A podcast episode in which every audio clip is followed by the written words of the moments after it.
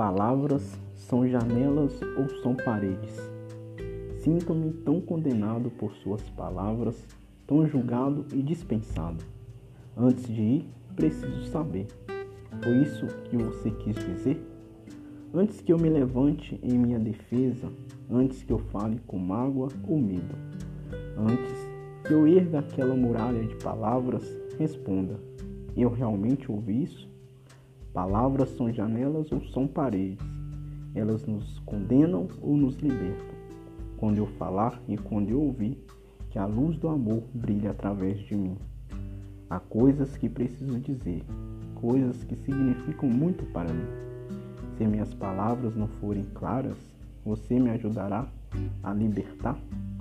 Se pareci menosprezar você, se você sentiu que não me importei, Tente escutar, por entre as minhas palavras, os sentimentos que compartilhamos.